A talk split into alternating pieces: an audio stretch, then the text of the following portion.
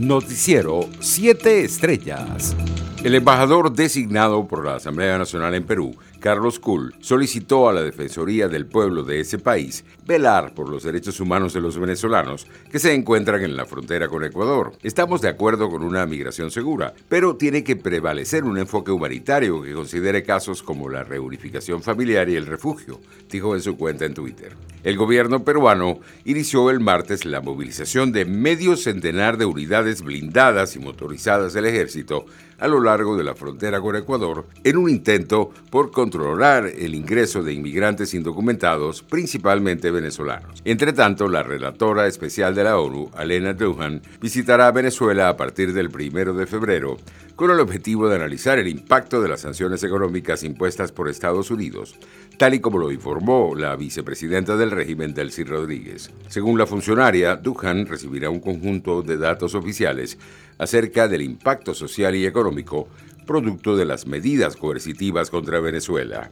En otras noticias, el secretario general de Acción Democrática, Henry Ramos Alub, manifestó en una reunión en Valencia con autoridades nacionales y regionales de la Tolda Blanca que es importante evaluar con cabeza fría si es pertinente acudir a las elecciones regionales, siempre y cuando se logren condiciones para participar en el proceso.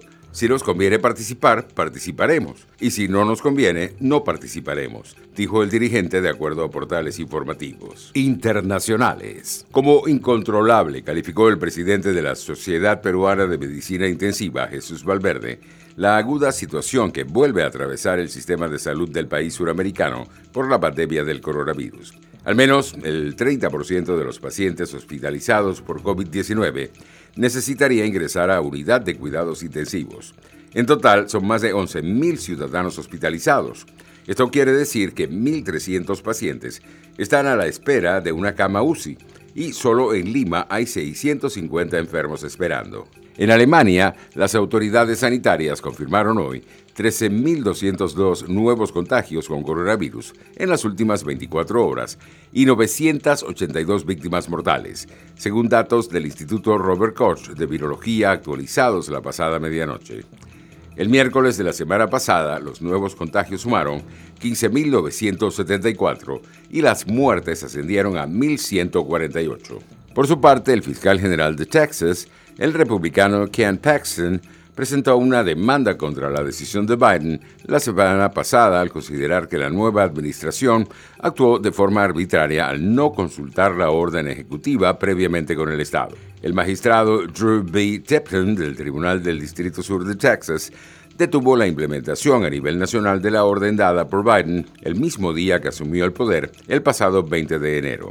Prohíbo la implementación y cumplimiento de las pólizas descritas en el memorando del 20 de enero, dice la orden dada este martes. Economía. El Fondo Monetario Internacional alertó en su última actualización del informe sobre estabilidad financiera de los previsibles daños que la pandemia amenaza con infligir a las empresas, tanto bancos como no financieras, hogares y países. La deuda global escaló a finales del año pasado hasta los 277 billones de dólares y se calcula que 90 billones de personas caerán en pobreza extrema producto del coronavirus. Los precios internacionales del crudo subían levemente en horas del mediodía. El WTI de referencia en Estados Unidos se cotizaba en 52 dólares con 69 centavos el barril, mientras el Brent de referencia en Europa se ubicaba en 56 dólares con 4 centavos. Deportes. El campo corto de Caribes de Alzuategui, Luis Sardiñas, se alzó con el premio al más valioso de la final 2020-2021 de la Liga Venezolana de Béisbol Profesional, tras un porcentaje de bateo extraordinario de 412 en los cuatro compromisos de la serie decisiva. Sardiñas se fue de 17-7 con tres carreras anotadas y dos remolcadas al plato.